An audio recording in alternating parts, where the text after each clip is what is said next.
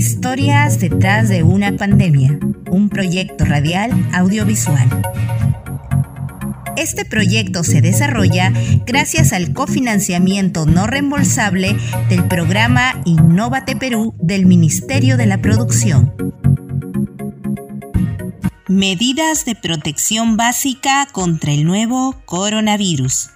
Lávese las manos con frecuencia con un desinfectante de manos a base de alcohol o con agua y jabón. Adopte medidas de higiene respiratorias. Al toser o estornudar, cúbrase la boca y la nariz con el codo flexionado o con un pañuelo. Tire el pañuelo inmediatamente y lávese las manos con un desinfectante de manos a base de alcohol o con agua y jabón. Mantenga el distanciamiento social mantenga al menos un metro de distancia entre usted y las demás personas, particularmente aquellas que tosan, estornuden y tengan fiebre. Evite tocarse los ojos, la nariz y la boca, porque las manos tocan muchas superficies que pueden estar contaminadas con el virus. Si tiene fiebre, tos y dificultades para respirar, solicite atención médica a tiempo. Manténgase informado y siga las recomendaciones de los profesionales sanitarios. Permanezca en casa si empieza a sentirse mal, aunque se trate de síntomas leves. Les presentamos Historias detrás de una pandemia, un proyecto radial, audiovisual cofinanciado con el Ministerio de la Producción, producido por Doers y con la dirección de arte de Parada Alterna Grupo de Teatro Piurano. En este proyecto participan Katiuska Pirina Granda Cornejo, Daniel Flores Guerrero, Denis Curay Gutiérrez, Fabiola Ortiz Rosas y Guillermo Torres Estrellas.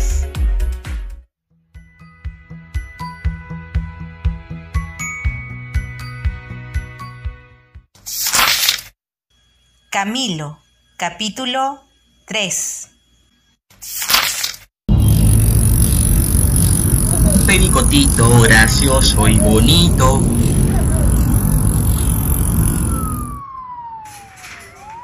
Buenos días, doctor Camilo. Buenos días, Ana. ¿Cómo está la sobrina? Bien, doctor. Pero con todo esto de la pandemia, la he tenido que mandar a vivir con mi mamá.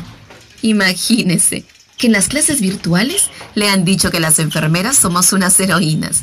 Por eso cuando me llama, me dice que está orgullosa de mí. Se me parte el corazón cada vez que la escucho. Tranquila, Anita, vas a ver que vamos a salir de esta. Ten fe. ¿Cómo han amanecido los pacientes hoy?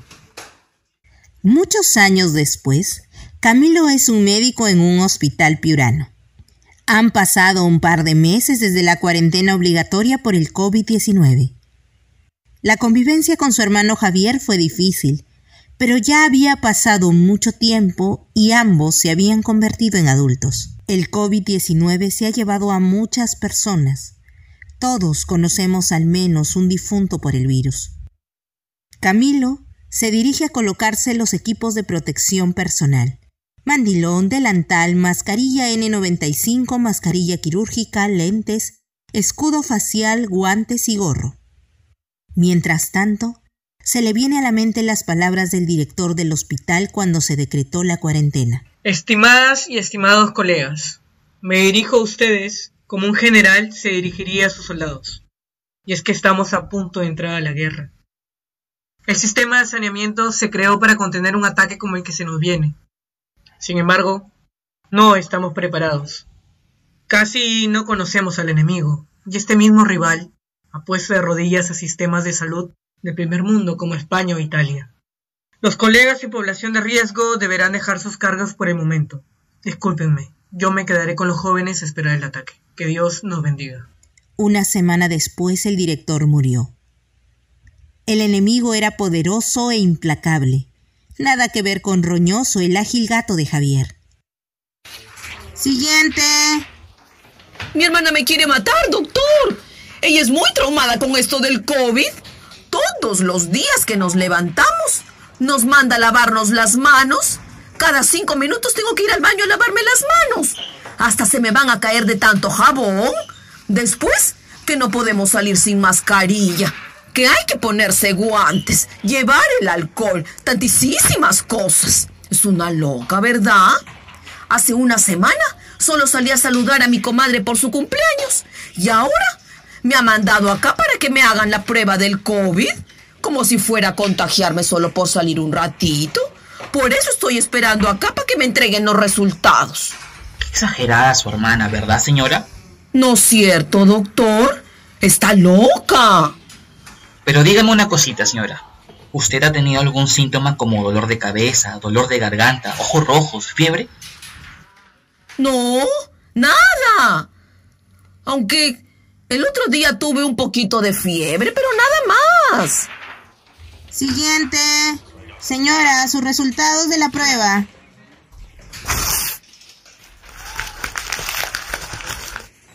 ¿Positivo? ¿Pero cómo? Si yo no he tenido ningún síntoma.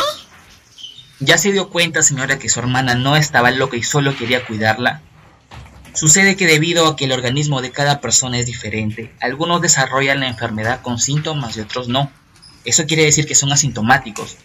Pero aún no tengan síntomas y pueden contagiar a otras personas y expandir la enfermedad y eso es muy peligroso. Entonces mis sobrinos y mi hermana también pueden estar contagiados.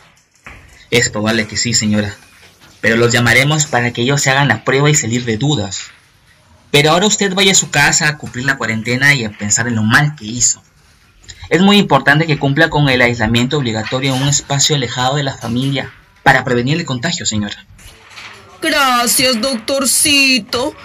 Fui muy inconsciente al pensar que con salir un ratito no me iba a contagiar. Lo importante es que ahora lo sabe y se va a cuidar usted y a su familia. Sí, doctor. Lo voy a hacer porque los quiero y la verdad que son muy importantes para mí. Gracias, doctorcito. Siguiente.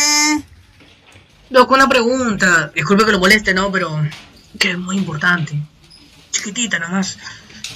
Sí, señor, dígame. Lo que pasa es que estoy bien preocupado. Porque creo que tengo el COVID, Doc. Y si mi mujer se entera, me va a matar. Pero en estas semanas han aumentado los contagios. Y creo que su esposa va a entender la situación.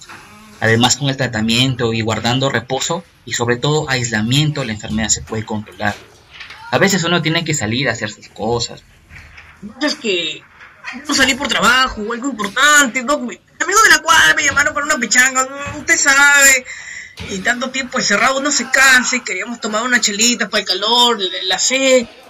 Pero mi compadre chino estaba que tosía, tosía. Dijo que era una gripecita, pero es chino. Y hoy día amanecido con una fiebre y un dolor de cabeza y la garganta me pica y no creo que sea por el corte. Pues. Yo creo que el chino ya me fregó. Por eso le digo que si mi esposa se entera, uf, me va a botar con todo el cachivache, Doc. Pues mejor es que le diga la verdad. Porque es probable que su esposa y sus hijos también estén infectados si usted tiene la enfermedad. ¿No se da cuenta? Siguiente. Señor, sus resultados de la prueba.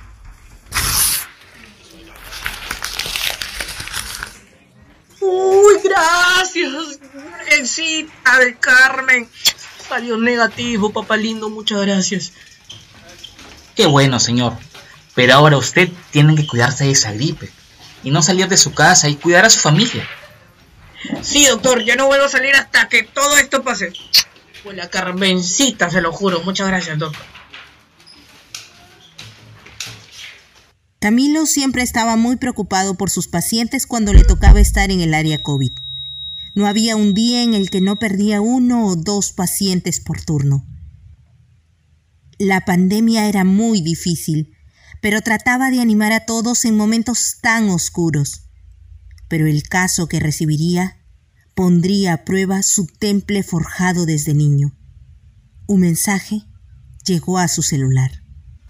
Hermanito, lamento los malos ratos que te hice pasar. Espero algún día me puedas perdonar.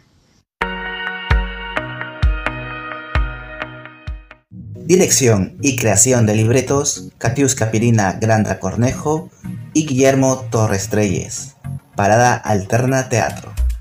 Agradecimientos especiales a la productora Doers Perú, que ha participado en la realización del proyecto Historias detrás de una pandemia. Esta productora piurana viene promoviendo y produciendo eventos culturales en nuestra ciudad. Doers, acércate al arte.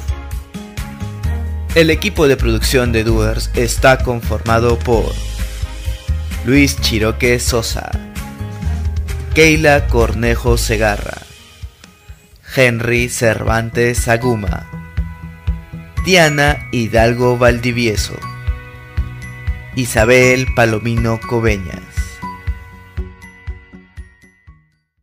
Historias detrás de una pandemia, un proyecto radial audiovisual. Este proyecto se desarrolla gracias al cofinanciamiento no reembolsable del programa Innovate Perú del Ministerio de la Producción.